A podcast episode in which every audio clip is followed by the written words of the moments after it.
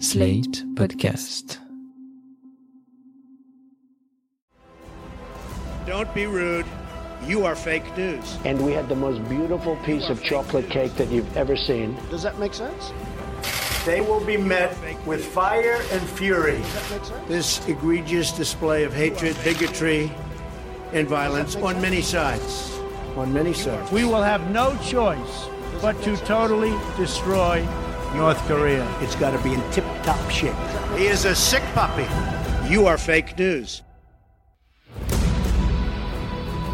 Bonjour et bienvenue dans Trump 2020, le podcast IFRI TTSO Slate qui décortique chaque semaine la campagne pour l'élection présidentielle américaine avec Laurence Nardon, responsable du programme Amérique du Nord à l'IFRI. Salut Laurence. Bonjour Christophe. L'événement de cette semaine, c'est le Covid de Trump, une séquence qui ressemble à un mélange entre une émission de télé-réalité, pour les rebondissements, et la Yougoslavie sous Tito, pour les communiqués de santé du président que nous avons reçus de la Maison-Blanche ce week-end. Les sondages ne sont pas bons pour Trump et dans les équipes du président, on commence à essayer de se recaser. Mais peut-être est-il encore trop tôt pour parler de défaite. Une chose est certaine, Joe Biden va recevoir beaucoup plus de voix que son adversaire, les sondages nationaux le montrent depuis des mois. Mais est-ce que cela suffira pour qu'il soit effectivement élu président? Pas sûr, vu les nombreuses manières dont le processus électoral peut être entravé ou détourné aux États-Unis, Laurence. Oui, en démocratie, le vote se traduit en victoire ou en défaite pour les candidats, c'est bien normal, mais ce qu'on voit aux États-Unis, c'est qu'il y a une certaine déperdition dans ce processus. Alors, même si les États-Unis ne sont pas la Biélorussie, hein, les élections sont libres, on ne connaît pas le résultat à l'avance, eh bien, tout ceci dessine quand même une situation assez préoccupante et tout à fait contraire à l'esprit de la Constitution. Alors, nous allons passer les choses en revue. Je crois que vous avez la liste. Alors j'ai la liste, effectivement, et on va commencer par l'un des éléments les plus choquants, c'est l'entrave qui est portée au vote des minorités depuis un arrêt de 2013. Oui, alors, comme vous le savez, après la guerre de sécession en 1865, il y a un système de ségrégation Jim Crow qui s'est remis en place très rapidement et qui, de fait, a rendu impossible le vote des Noirs dans le sud du pays. Et puis, il y a eu le mouvement des droits civiques dans les années 60 et le Voting Rights Act de 1965 a rétabli le droit de vote des minorités en apportant une garantie. Concrètement, les lois électorales dans neuf États du Sud devaient être contrôlées par Washington. En l'occurrence, elles étaient contrôlées soit par la Cour de district de Washington, soit par les équipes du département de la justice. Or, dans l'arrêt de 2013 dont vous parliez, l'arrêt Shelby County versus Holder, la Cour suprême a estimé que ce contrôle n'était plus nécessaire aujourd'hui et elle a abrogé les parties de la loi de 1965 qui mettaient en place ce fameux contrôle. Laurence, est-ce que vous avez des exemples concrets à nous donner, s'il vous plaît? Très rapidement après 2013, des entraves au droit de vote sont apparues dans de nombreux États. Mais je vous propose de prendre juste le Texas. C'est un État où l'accès au vote est particulièrement compliqué. Depuis l'arrêt de 2013, il faut présenter une pièce d'identité avec photo pour pouvoir accomplir son devoir civique et une liste très limitée et pas mal orientée de pièces d'identité a été établie. On peut voter avec son passeport, ça ok, mais on peut voter aussi avec sa licence de droit de port d'armes. En revanche, les cartes étudiantes pour les universités de l'État du Texas ne sont pas acceptées. Donc si je comprends bien, on fait voter les gun lovers, les amateurs d'armes, mais pas les étudiants Tout à fait. Et plus récemment, la Cour suprême de l'État a refusé d'étendre les conditions du vote par correspondance malgré l'épidémie de Covid.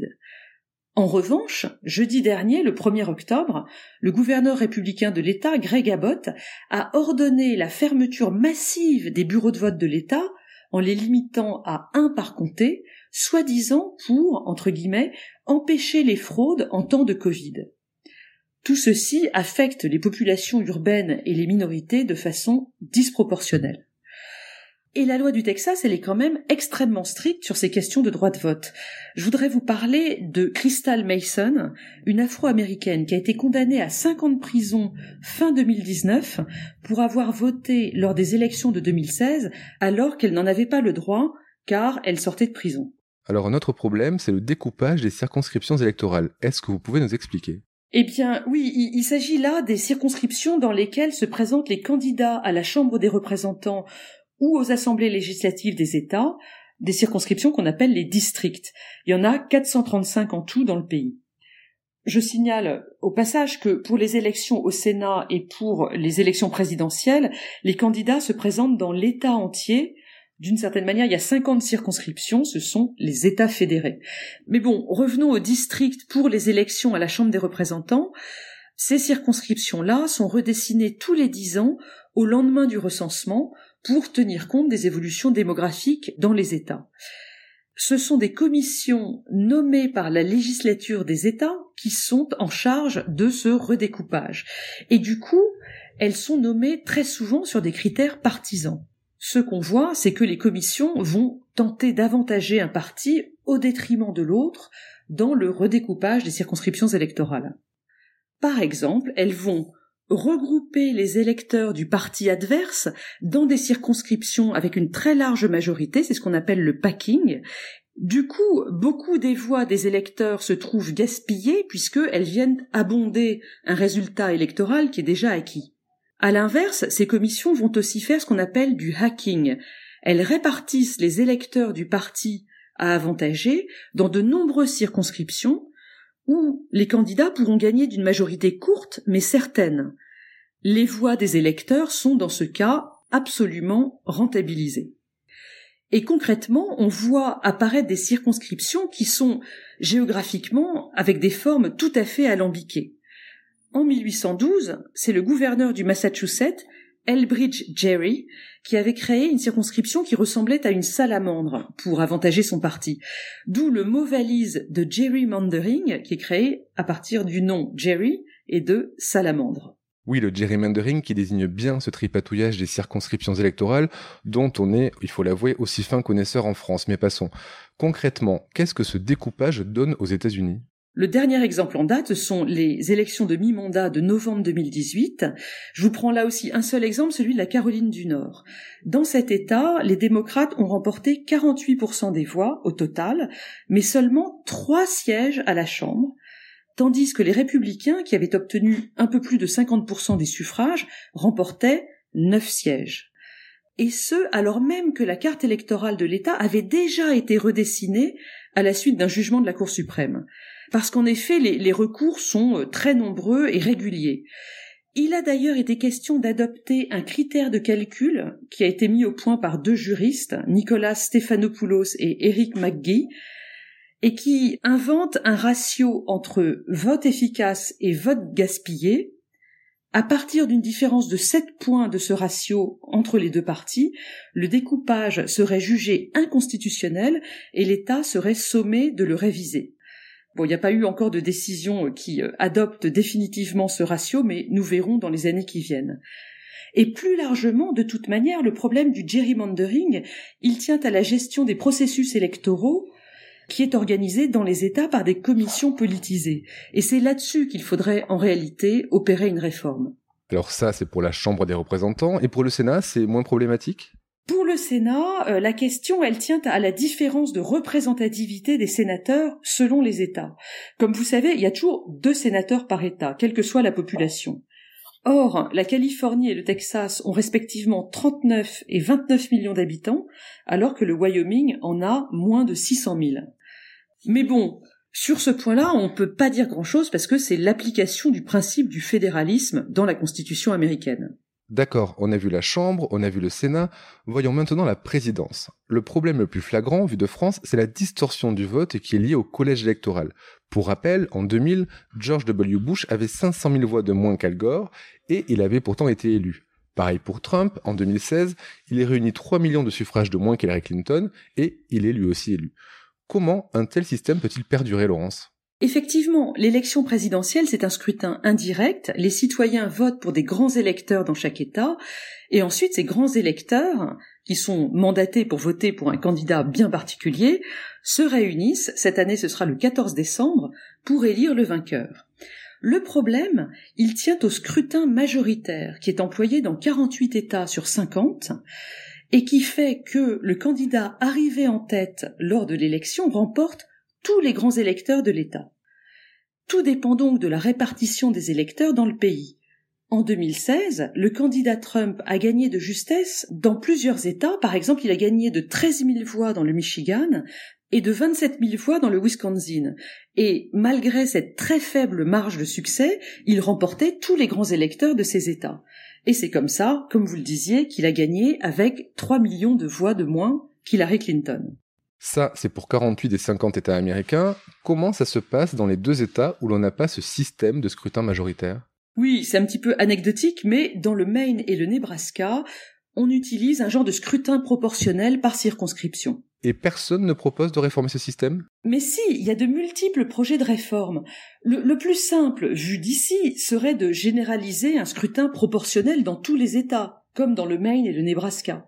Mais c'est difficile parce que les États qui ont une forte majorité partisane ne vont pas s'engager à partager leurs grands électeurs avec le parti adverse. Si on prend par exemple la Californie, on doute que les législateurs californiens qui sont en majorité démocrates acceptent de faire un tel cadeau à un candidat présidentiel républicain. En tout cas, ils ne changeront pas leur loi en premier. Et si au lieu de laisser faire les États, on veut passer par un amendement à la Constitution, ce sera considéré comme une prise de pouvoir de Washington et ça nous renverra à ce débat euh, immémoriel sur le fédéralisme aux États-Unis. Les États refuseront. Du coup, cette modification-là euh, semble très mal partie. Mais il y a un autre projet qui a cours en ce moment, c'est le National Popular Vote Interstate Compact. Pour le dire en français, c'est un projet d'accord entre les États pour respecter le vote populaire national. Ce qui se passerait en gros, c'est que les États qui adopteraient ce, Interstate Compact obligeraient leurs grands électeurs à voter pour le candidat qui a réellement remporté l'élection au niveau national, c'est-à-dire celui qui a remporté le vote populaire. Et il suffit que ces États additionnent entre eux 270 grands électeurs sur 540, c'est-à-dire la moitié, pour que le système fonctionne. L'idée de cette réforme, elle date des années 2000 et des lois ont été présentées dans tous les États en 2006-2007 pour proposer ce Interstate Compact. Aujourd'hui, en juillet 2020, 15 États l'ont adopté, mais ils ne représentent que 196 grands électeurs et pas encore 270. Très franchement, les 15 États qui ont adopté le Interstate Compact sont tous des États démocrates et il faudrait maintenant que ce soit des États républicains qui l'adoptent, ce qui me semble très euh, difficile à envisager. Il me semble que ce projet de réforme ne verra pas le jour. Pour les quelques auditeurs qui n'ont pas la tête qui tourne avec toutes ces explications, Laurence, parlez-nous, pour conclure, du dernier dysfonctionnement du système électoral aux États-Unis, les ingérences russes. Oui, euh, les agences de renseignement américaines le savent. En 2016, des pirates informatiques russes ont envoyé littéralement des millions de messages sur les réseaux sociaux pour influencer les électeurs américains.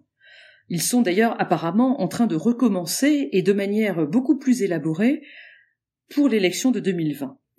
Mais ce qu'on sait moins, c'est que, euh, selon un rapport de la Commission du renseignement du Sénat qui est paru en juillet 2019, ces acteurs russes s'en sont également pris aux infrastructures électorales américaines.